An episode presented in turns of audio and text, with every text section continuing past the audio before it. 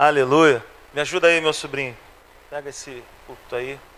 E agora sim, queridos, vamos para o nosso momento do conhecimento da palavra de Deus. Quantos amam a palavra de Deus aí? Digam amém. Amém.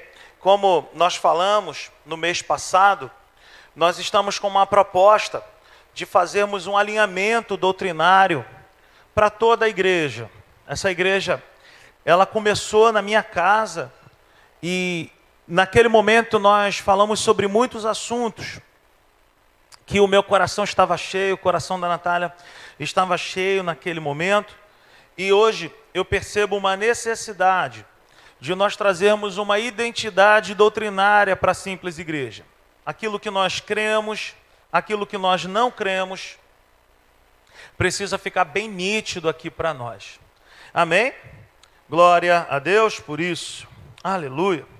Abra a sua Bíblia no Evangelho de João, no capítulo 1, no verso 29. Na nossa última reunião, pela manhã, nós estávamos aqui falando do porquê que eu preciso conhecer Jesus. Quantos aqui já não foram abordados na rua alguma vez e recebeu talvez um folhetinho e alguém dizendo para mim e para você o seguinte: Jesus te ama. Você precisa conhecer Jesus. E hoje, ao chegar aqui pela manhã, eu estava batendo um papo com o Assis ali e falando para ele qual seria o tema dessa manhã mas eu preciso voltar aqui só para dar uma recapitulada no que falamos na última reunião pela manhã, do porquê que nós precisamos conhecer Jesus. Eu preciso conhecer Jesus é, por uma razão. O homem sem Deus, ele é um homem aprisionado.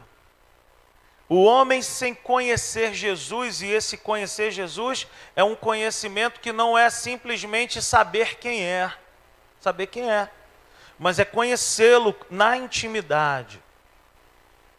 Aquela velha brincadeira que eu sempre faço aqui na igreja, de perguntar quem aqui conhece o Neymar? Quem aqui conhece o Neymar? Quem aí conhece o Neymar? Levanta as mãos aí. Você conhece o Neymar? A casa dele é bonita? Nós sabemos quem ele é. Nós não o conhecemos, nós sabemos quem é o Neymar. Não é verdade? Agora, quem é que me conhece? Levante as mãos. Por que, que me conhece? Porque anda comigo, frequenta a minha casa, toma cafezinho comigo. Então, o conhecer é totalmente diferente de saber quem é. Muitas pessoas sabem quem é Jesus, gostam até das canções que fala de Jesus. Mas se você chegar para alguém e falar assim, você precisa conhecer Jesus. Se a pessoa te devolver uma pergunta e falar assim, por que, que eu preciso conhecer Jesus? Qual seria a sua resposta? Muitos talvez responderiam, para você não ir para o inferno.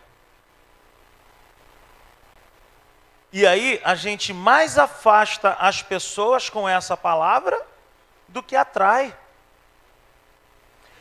Então nós precisamos saber o porquê ou os porquês que nós precisamos conhecer Jesus. Você está com o teu coração pronto nessa manhã para ouvir uma mensagem que eu tenho certeza que vai te edificar? Você está preparado para receber essa semente nessa manhã, sim ou não?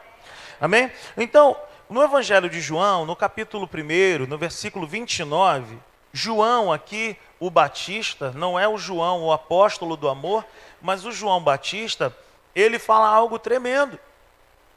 Ele fala, no dia seguinte, João 1, 29, no dia seguinte, João viu Jesus aproximando-se e disse: Vejam, é o Cordeiro de Deus que tira o pecado do mundo. Quando eu aprendi isso, isso foi um boom na minha vida, isso foi uma explosão na minha vida. Por quê? Porque se a gente atentar para o Antigo Testamento, existia toda uma lei e, um cerimonial que purificava o povo do pecado. Mas na antiga lei, o que, que acontecia? A pessoa, numa determinada época do ano, ela levava um animal até o sacerdote, e essa pessoa ela impunha as mãos sobre aquele animal, transferindo, removendo assim o seu pecado para aquele animal. E tinha que ser um cordeiro.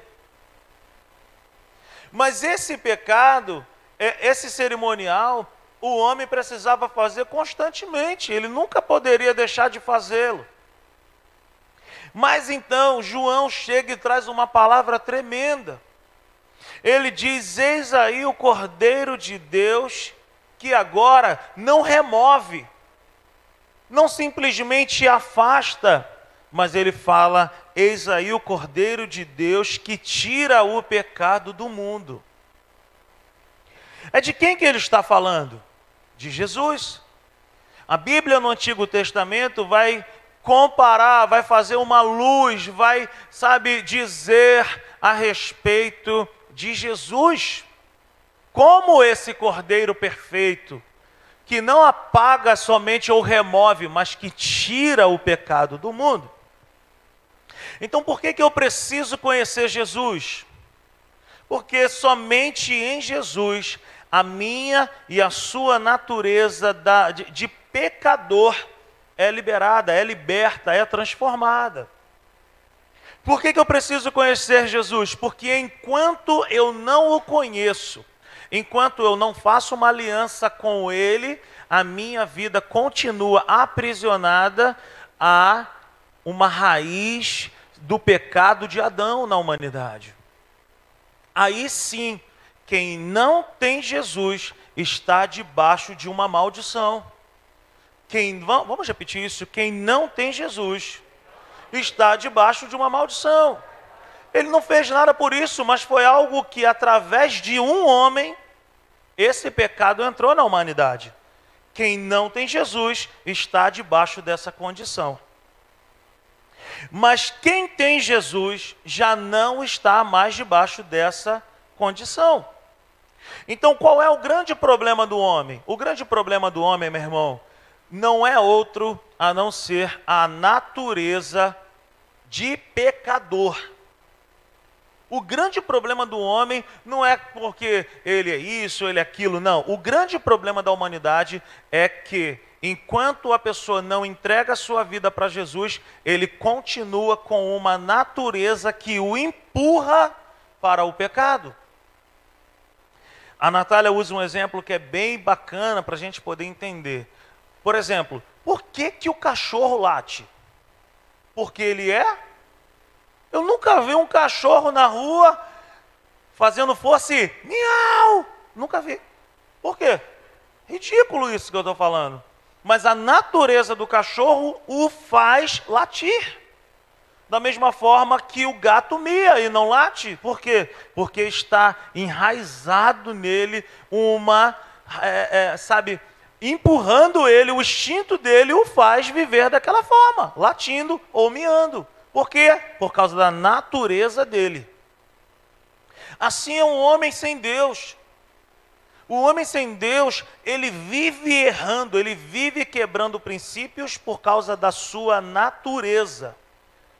Amém? Dá para entender isso? Então, a gente precisa entender que o problema do homem é o seguinte: ele precisa entregar a vida dele para Jesus, ele precisa conhecer Jesus para que a vida dele seja liberta dessa natureza. Jesus vem para tirar o pecado do mundo e não os pecados do mundo.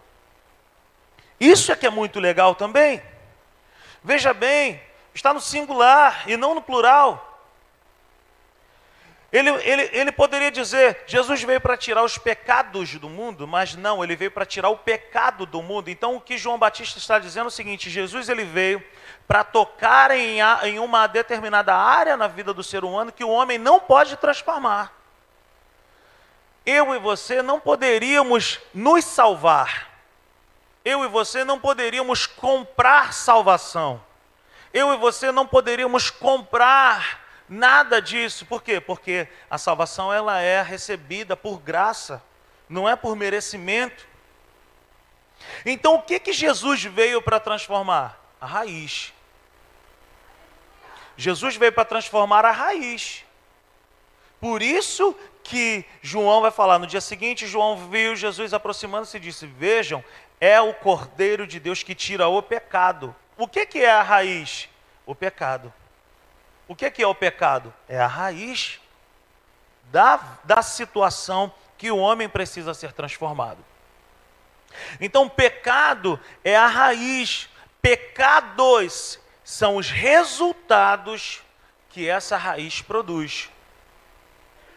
Pecados é, é, a consequência na vida do homem que ainda não teve um encontro genuíno com Cristo. Então, o problema está na raiz, aonde o homem não consegue tocar. Ele precisa de uma intervenção de Deus. Ele precisa que o Senhor coloque a mão. Então, Deus, ele faz por mim e por você. Preste atenção nisso, ele faz por mim e por você aquilo que nós não conseguimos fazer sozinho. O quê? Ele toca na nossa natureza mas ele não faz por mim e por você aquilo que eu e você temos que fazer, que é o quê? Cuidar das consequências, dos pecados. Então Deus ele tocou na minha natureza e ele me libertou da natureza adâmica, do pecado que prendia o homem. Mas o meu dia a dia passa a não ser mais responsabilidade de Deus. Ele cuida de mim, mas as escolhas sou eu quem faço. Dá para entender isso? Dá para entender? Então, assim, ele me libertou do pecado, mas os pecados sou eu que tenho que dizer não todos os dias da minha vida. Amém ou não amém? Ok? Então, a gente precisa entender isso. Ele faz o que o homem não pode fazer, mas ele também não me taca na terra e dizendo, agora dá teu jeito aí, não. Ele envia o seu Espírito Santo para ser o meu professor. Ele envia o Espírito Santo para ser o meu guia, o meu mestre. Então, quando Jesus diz: Estarei convosco todos os dias da sua vida, Jesus está no céu, assentado à destra de Deus Pai. Quem está conosco? O Espírito Santo, que nos orienta, que nos capacita, Claudinha, dizendo: Não faz isso. Que constrange o nosso interior, dizendo: Isso não é mais para você, isso não faz mais parte da sua vida. Ok? Então, ele nos dá forças através do Espírito Santo para o homem vencer os pecados. Agora, abra sua Bíblia comigo em Romanos, no capítulo 5. Romanos, no capítulo 5. Nós vamos ler a partir do verso 12. Preste atenção. O apóstolo Paulo, ele diz para mim e para você assim, Romanos 5,12: Portanto, da mesma forma como o pecado entrou no mundo por um homem, e pelo pecado a morte, está falando de Adão, assim também a morte veio a todos os homens, porque todos pecaram. Pois antes de ser dada a lei, o pecado já estava no mundo, mas o pecado não é levado em conta quando não existe lei. Todavia, a morte reinou desde o tempo de Adão até o de Moisés, mesmo sobre aqueles que não cometeram pecados, pecado semelhante à transgressão de Adão, o qual era um tipo daquele que haveria de vir. O tipo que haveria de vir está falando de Jesus. Entretanto, não há comparação entre a dádiva e a transgressão.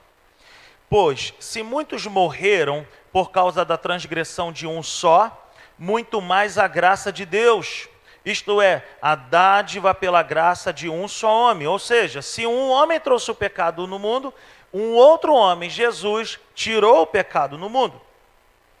Veja bem, versículo 16: Não se pode comparar a dádiva de Deus com a consequência do pecado de um só homem. Por um pecado veio o julgamento que trouxe condenação, mas a dádiva decorreu de muitas transgressões e trouxe o que? Justificação. Versículo 17: Se pela transgressão de um só homem reinou por meio dele, muito mais àqueles que recebem de Deus a imensa provisão do que? Da graça e a dádiva da justiça reinarão em vida por meio de um único homem, Jesus Cristo. Consequentemente, assim como uma só transgressão resultou na condenação de todos os homens, preste atenção nisso, assim também um só ato de justiça resultou na justificação que traz vida a todos os homens. Versículo 19: Logo assim, como por meio da desobediência de um só homem, muitos foram feitos pecadores, assim também, por meio da obediência de um único homem, muitos serão feitos justos. Por que, que o homem precisa conhecer Jesus? Para que ele possa ser justificado. E o que, que é justificado? É ser aceito por Deus. Porque eu e você não somos aceitos por Deus com base no nosso mérito. Não é com base naquilo que eu faço, mas é com base naquilo que Ele faz por nós. Eu e você não somos salvos pelo fato de atravessar um ancião na rua, de levar a bolsa de um vizinho em casa, de dar uma carona. Ah, já fiz a minha boa ação do dia, conquistei um pouquinho de salvação. Não. Ninguém é salvo por aquilo que faz, por obras boas. Nós fazemos obras boas porque nós somos salvos. É diferente. Eu não faço nada para ser salvo. Eu faço tudo porque eu já sou salvo.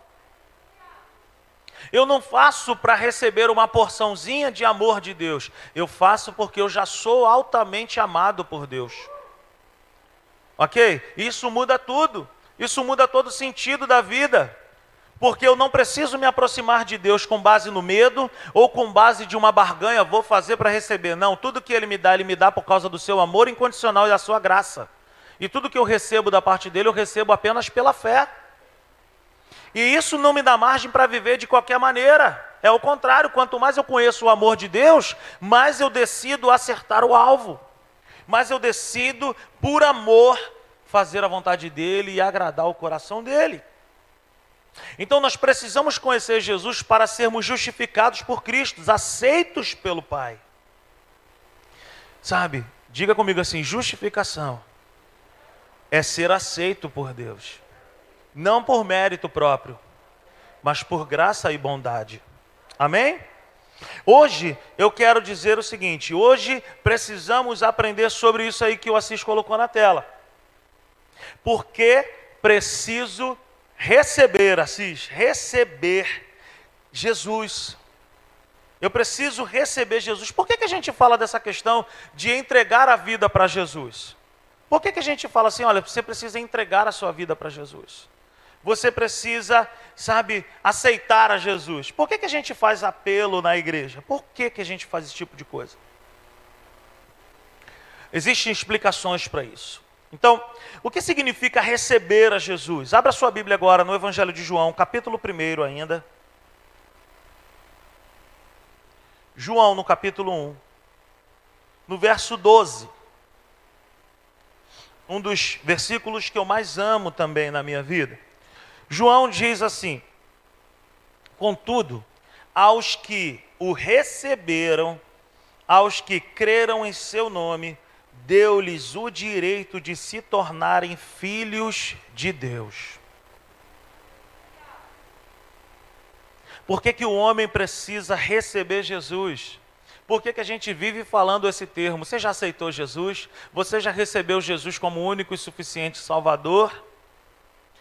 Qualquer pessoa que dá um mole, meio, um, cinco minutos de conversa com a Natália, a Natália faz apelo. No mercado, no banco, qualquer coisa. Ela, você já tem Jesus como no Uber, então? Você já tem Jesus como teu único e suficiente Salvador? Você já recebeu Jesus por quê? Por que, que nós falamos disso? Porque somente por essa via chamada Jesus, porque somente por esse caminho chamado Jesus, que nós recebemos poder Olha só o versículo 12.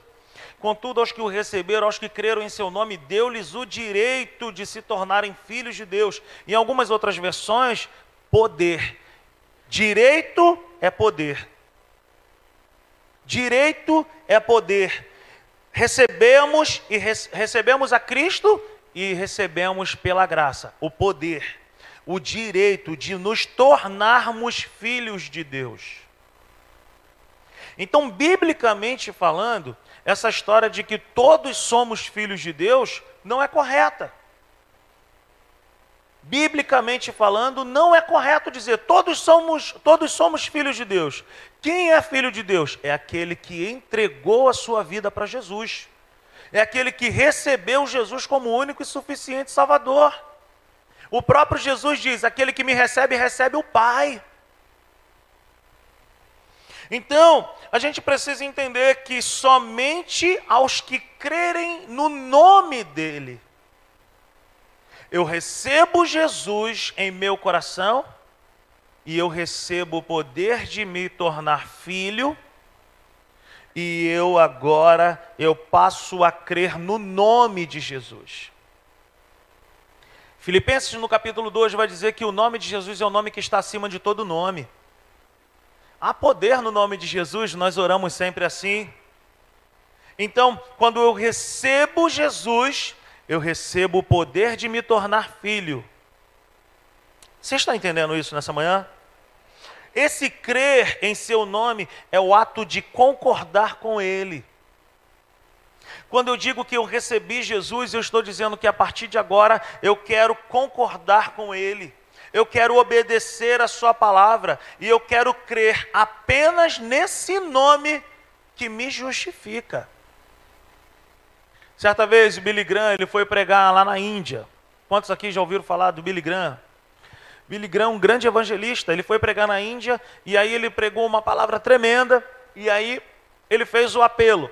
E ele falou assim: Quantos aqui gostariam de receber Jesus nessa noite? Um milhão de pessoas estavam naquele lugar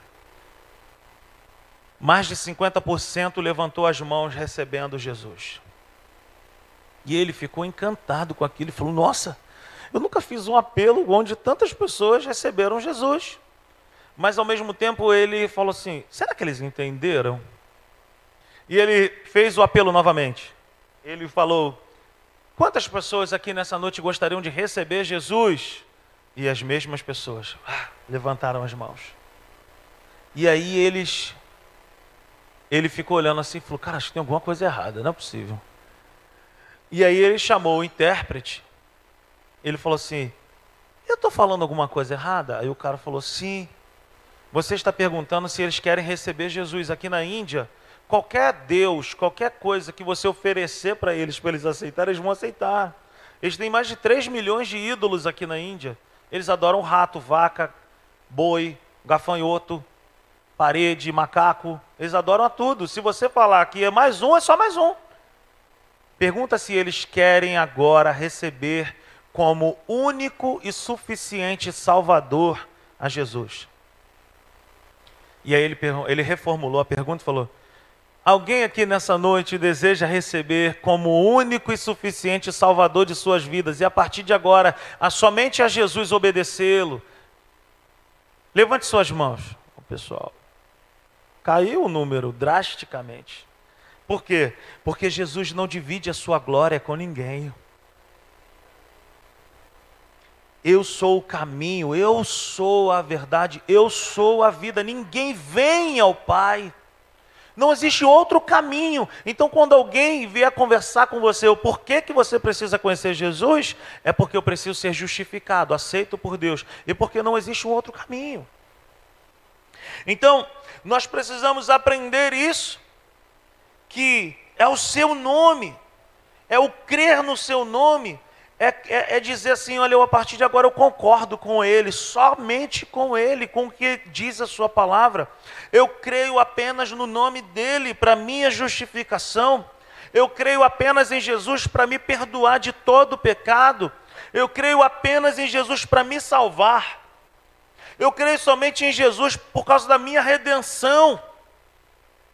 E eu creio somente em Jesus para que eu possa me tornar filho de Deus. Quantos filhos de Deus nós temos aqui nessa manhã? Quando nós dizemos que nós somos filhos de Deus, nós estamos dizendo o seguinte: eu já tenho Jesus como único e suficiente Salvador da minha vida. Então, o homem deixa de ser um pecador por natureza e agora recebe uma filiação e passa a ser separado unicamente para o Senhor. O que, que eu quero dizer? Quando eu entrego a minha vida para Jesus, eu estou nascendo de novo, eu estou dizendo o seguinte: agora eu sou uma nova criatura. Jesus passa a viver em mim através do Espírito Santo. Eu creio somente nele. Agora eu só oro a Ele. Ele me separou com exclusividade para Ele. Agora a minha confissão de fé é somente a Ele. Eu não divido com outro Deus, eu não divido mais com nada. Aleluia! Abra sua Bíblia comigo em Romanos, no capítulo 10, versículo 10, para a gente poder ter uma dimensão do que significa essa questão do confessar Jesus, do entregar a vida para Jesus. Romanos 10, 10. Por que, que o homem precisa receber Jesus? Romanos 10, 10. Pois com o coração se crê para a justiça, e com a boca se confessa para a salvação. O que, que eu estou dizendo? Que quando eu levanto as minhas mãos para Deus, isso pode ser aqui na igreja, pode ser no, no mano a mano, um com uma pessoa, comigo foi assim. Quando me fizeram o apelo, eu não fui à frente da igreja. Eu esperei o culto acabar, eu estava com muita vergonha, e aí eu chamei uma pessoa para conversar. Falei, como é que esse negócio de aceitar Jesus? E aí me apresentaram o plano de salvação, eu falei, eu quero, mas pô, aqui no sapatinho. E aí ele orou comigo ali, sentadinho. E eu já contei para vocês que ele falou para mim assim: amanhã, tua segunda-feira vai ser diferente, tu vai sentir algo sobrenatural. Eu fui, acordei para trabalhar no outro dia, não senti nada. Pensei que ia sair voando alguma coisa, que ia emagrecer sozinho. Não aconteceu nada disso. Mas dia após dia, eu percebia que alguma coisa ia mudando dentro de mim. Por quê? Porque a salvação, ela é como uma luz dentro de nós, ela vai clareando o nosso interior. Então, queridos, por que, que nós precisamos receber Jesus? Porque se nós não confessarmos Ele com a nossa boca, e se nós não crermos com o nosso coração, não temos como ser salvos. A salvação vem pela confissão do nosso lábio e a crença no nosso coração. Então eu creio de todo o coração e eu confesso diante de Deus e das testemunhas o seguinte: eu recebo Jesus como único e suficiente Salvador da minha vida. Então diga comigo, eu preciso receber Jesus para ser salvo. Amém? Tem que confessar, tem que confessar e tem que crer com o coração. 1 João capítulo 2, versículo 23. Para a gente poder dinamizar aqui, o Assis vai colocando na tela e você vai anotando, ok? Então, 1 João, capítulo 2, versículo 23, diz assim: Todo o que nega o filho também não tem o pai.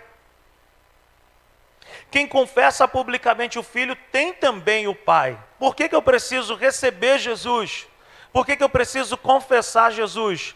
Porque se eu não faço isso, eu não tenho o Pai. Eu não tenho uma aliança com Deus se eu não recebo o Filho. Ok? 1 João 4,15. Olha o que diz. 1 João 4,15. Se alguém confessa publicamente, olha o detalhe. Se alguém confessa publicamente que Jesus é o Filho de Deus, Deus permanece nele e ele em Deus. Quando alguém te perguntar assim, por que, que vocês fazem apelo na igreja? É porque a Bíblia fala sobre isso.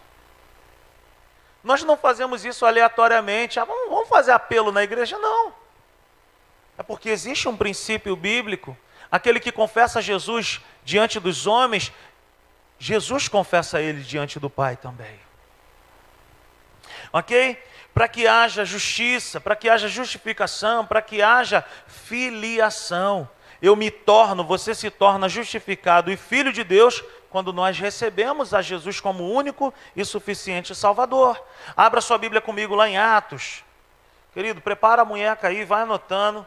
Atos dos Apóstolos, no capítulo 16, um texto bem conhecido para nós, quando Paulo e Silas estavam na prisão, houve um tremor de terra, a cadeia se abriu, o carcereiro ficou desesperado, achando que as pessoas tinham fugido, e aí há uma confusão na cadeia, mas a confusão era para uma salvação. Então, levou-os para fora e perguntou: o carcereiro perguntou, senhores, que devo fazer para ser salvo? Eles responderam: creia no Senhor Jesus e serão salvos você e os da sua casa. A salvação, quê? Perdão. Atos 16, 30 e 31. Perdão. Por que, que eu preciso confessar Jesus? Para que haja salvação. Não há salvação fora de Jesus. Não tem simpatia. Não tem nada, não tem olho de boi atrás da porta para salvar a tua casa. Não tem banho de sal grosso, banho de pipoca, não tem nada. Baforada de charuto, já tomei tantas. Me lembro que certa vez eu fui quando minha mãe, bem que minha mãe, não, ainda bem não, minha mãe faleceu, não está aqui, senão ela ia fazer, ela ia fazer um sinal para mim assim, ó. Mas a minha mãe, ela, durante um tempo, ela frequentou centro espírita e coisa e tal, com todo respeito, não estou aqui falando mal das pessoas. Eu estou aqui dizendo a respeito do porquê precisamos receber Jesus. E eu, e eu via tantas coisas, tanta, tanto engano. E vai chuncher para lá, vai chuncher para cá. E eu me lembro perfeitamente da transformação que a minha mãe teve na vida dela quando ela conheceu Jesus. De modo tão simples, tão, tão agradável. Jesus não pede nada para a gente, apenas o nosso coração. Não pede para botar uma roupa específica, não pede para arriar um despacho numa encruzilhada, não pede para ficar fazendo repetidas é, orações ou rezas. Ele pede apenas o nosso coração. E é tão simples o que ele fala: olha, você precisa crer com o teu coração e confessar com a tua boca. Talvez você está aqui no nosso meio falando, pô, tem maior vergonha de ir à frente na igreja. Nós nem fazemos isso aqui. Se você tem alguma dúvida ou você quer receber Jesus, chama alguém aqui no final do culto. Olha, entendi essa mensagem, eu quero entregar minha vida para Jesus.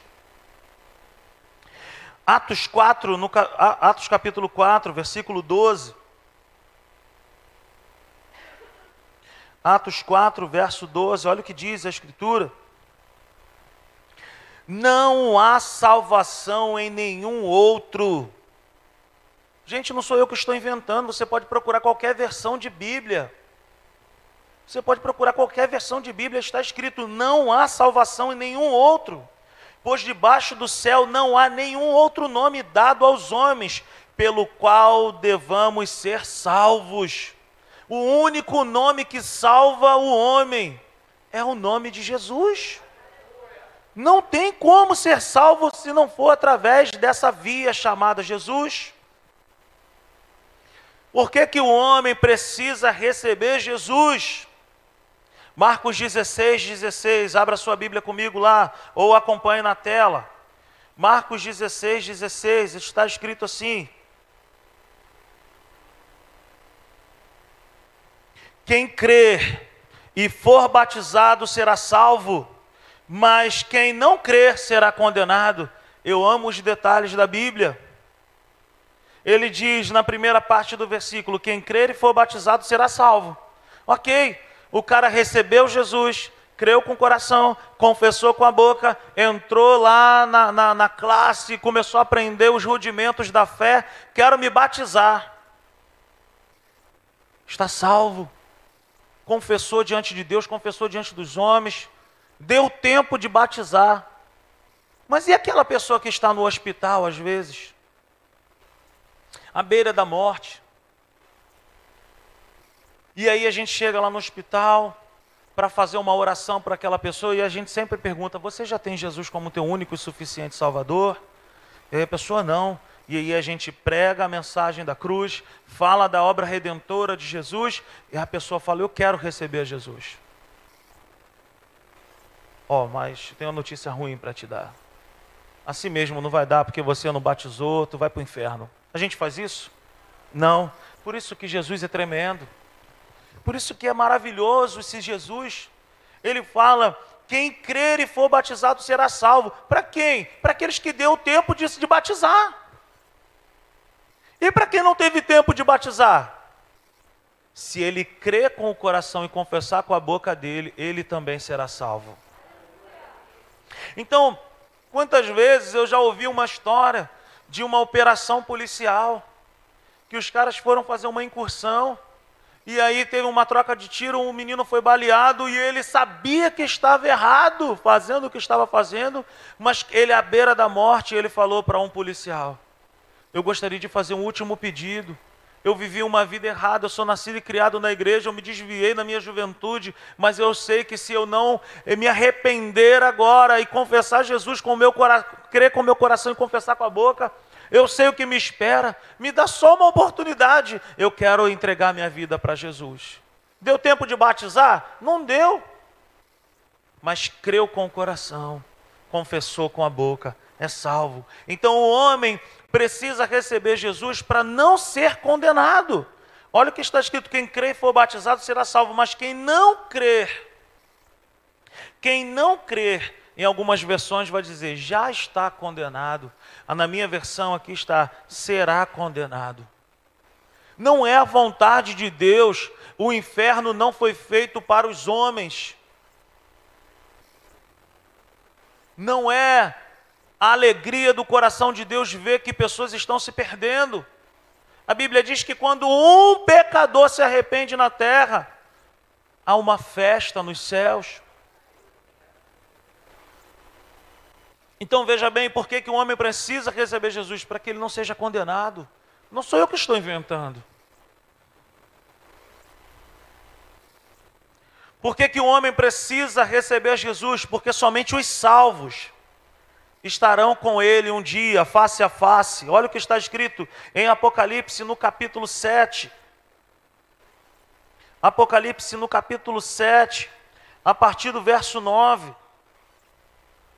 Está escrito assim: Depois disso olhei, e diante de mim estava uma grande multidão que ninguém podia contar Sou eu e você, meu irmão, de todas as nações, tribos, tribos, povos e línguas, de pé diante do trono e do cordeiro, com vestes brancas e segurando palmas. E clamavam em alta voz: A salvação pertence ao nosso Deus, que se assenta no trono, e ao cordeiro. Versículo 13, versículo 14. Então um dos anciãos me perguntou: Quem são estes que estão vestidos de branco e de onde vieram? Respondi: Senhor, tu o sabes. E ele disse: Estes são os que vieram da grande tribulação e lavaram as suas vestes e as branquearam no sangue do Cordeiro. Por que, que o homem precisa receber Jesus? Porque somente pelo sangue de Jesus em nossas vidas nós estaremos um dia com Ele face a face. O céu não é lugar de gente perfeita. O céu é um lugar de gente que foi aceita por Deus, gente que foi perdoada por Deus, gente que entregou a sua vida para Jesus. Não fique esperando que no céu tu vai chegar lá, tu só vai ver gente perfeita. No céu nós vamos olhar para muita gente e vamos falar, nossa, você? E aí ele vai olhar para tu e falar, você também está aqui. Porque nós não somos perfeitos. Nós estaremos um dia face a face com Ele, porque nós o recebemos e cremos com o coração. Por que, que o homem precisa receber Jesus? Porque somente os salvos podem servir a Deus de fato. Somente os salvos. 1 Tessalonicenses, capítulo 1, versículo 9. Olha o que diz. 1 Tessalonicenses 1, 9 pois eles mesmos relatam de que maneira vocês nos receberam, como se voltaram para Deus, deixando os ídolos a fim de servir ao Deus vivo e verdadeiro. Como que eu posso servir a Deus e servir a outros deuses? Não tem como. Eu preciso entregar a minha vida para Jesus e crer somente nele, e aí sim servir apenas a Deus de fato. Como receber Jesus, Rodrigo? O que, que eu preciso fazer, Rodrigo? Estou ficando preocupado. Não se preocupe. Há uma solução. Há uma solução. Jesus é a solução. O que, que eu preciso fazer? Eu preciso receber Jesus então. E o que, que isso envolve? O que, que eu preciso fazer? A primeira coisa que a gente precisa entender que todo homem, para se achegar diante de Deus, ele tem que deixar o orgulho e a vaidade de lado, e ele precisa se arrepender diante de Deus. Atos no capítulo 2, Atos dos Apóstolos 2, versículo 37 e versículo 38. Atos 2, 37 e 38. Olha o que diz: quando ouviram isso, os seus corações ficaram aflitos e lhes perguntaram a Pedro e aos outros apóstolos: Irmãos, o que faremos? O que, que aconteceu aqui? Estava tendo uma festa chamada Festa de Pentecostes, o Espírito Santo foi liberado, derramado sobre a igreja, é a inauguração da igreja. E as pessoas que não conheceram Jesus ficaram assustadas ao ver e ouvirem tudo que foi falado, e eles perguntaram: o que, que a gente tem que fazer então? Pedro respondeu no versículo 38: Arrependam-se, cada um de vocês, e seja batizado em nome de Jesus, para perdão dos seus pecados, e receberão o dom do Espírito Santo. Veja bem, o que, que o homem precisa fazer para se achegar a Jesus? O homem precisa se arrepender. Agora preste atenção: arrependimento não é choro. Pode até chorar, mas arrependimento não é choro. Arrependimento não é grito. Arrependimento não é ficar se batendo, se lamuriando e no outro dia voltar a fazer. O nome disso é remorso. O remorso, a pessoa sabe que errou, ela chora, ela faz cara de triste, mas ela não tem mudança de dentro para fora. Então, arrependimento não é choro, pode até ter choro, mas arrependimento é uma mudança de rota. Arrependimento é quando você está indo fazer algo e você entende que aquilo ali é errado e você muda o caminho e fala: Não, não vou fazer isso. Ou eu vou deixar de fazer isso. Arrependimento é uma mudança, uma transformação de mente, é uma transformação na maneira de pensar, é uma transformação na direção da nossa vida, é uma mudança genuína. Não é uma mudança de, de apenas de roupa. Vocês sabem muito bem que eu não fico falando essas coisas. Arrependimento é dentro do homem, onde ninguém vê. É quando o homem chega diante de Deus e fala: Senhor, eu estou arrependido, eu não quero mais viver dessa forma. O Senhor me ajuda, me liberta, me tira desse poço, me tira dessa situação, eu não quero mais viver dessa forma. Isso é arrependimento. Quantas pessoas que eu já vi chorar, ah, ah, chora pra caramba, mas no outro dia não mudou, não se arrependeu. A pessoa que se arrepende, meu irmão, ela, ela para não fazer mais aquela situação errada, meu irmão, ela cria métodos, ela cria situações, ela pede ajuda. Arrependimento, querido, a Bíblia diz em Provérbios 28, 13 que aquele que confessa e deixa alcançará o perdão e a misericórdia. Arrependimento, meu irmão, não é conversar com a vida errada que se está vivendo, é desprezar essa vida errada que se está vivendo, é deixar, é largar, é mudar, Muitas vezes é chegar diante de Deus e falar: Senhor, me ajuda, porque a vontade é grande, mas eu não quero mais isso para a minha vida. Então, arrependimento significa mudar e não voltar a ser o que era antes. Quando a Bíblia fala sobre arrependimento, a Bíblia fala sobre metanoia. E nós podemos usar também a palavra metamorfos, de metamorfose, que é a lagarta que estava ali dentro do casulo, que se transforma na borboleta e que não consegue mais voltar para dentro do casulo. É uma mudança que não tem mais como voltar a ser o que era antes. O nome disso é arrependimento genuíno. Então veja bem, o céu é o lugar de pessoas que se arrependeram e abraçaram uma vida, uma ideia melhor da parte de Deus.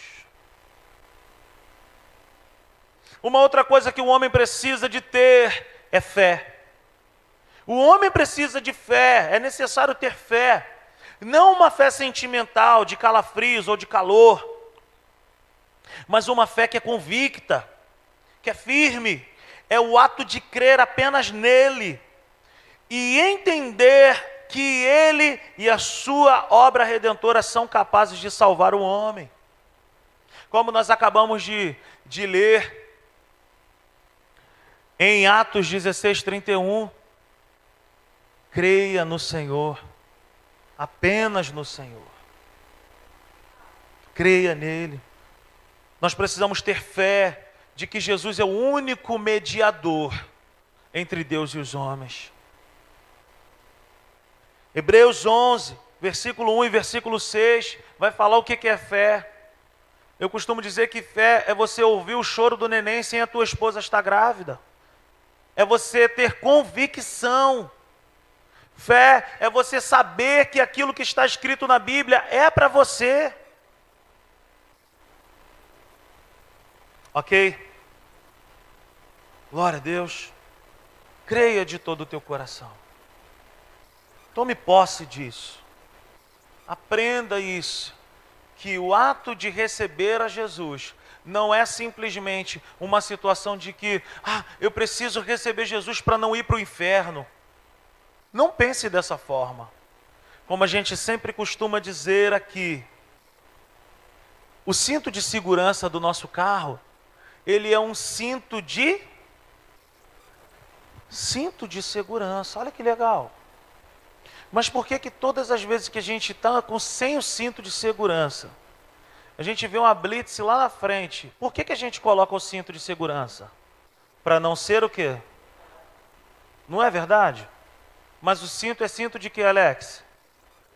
Mas a gente bota o cinto quando vê a blitz para quê? É assim que nós nos comportamos com Deus muitas vezes.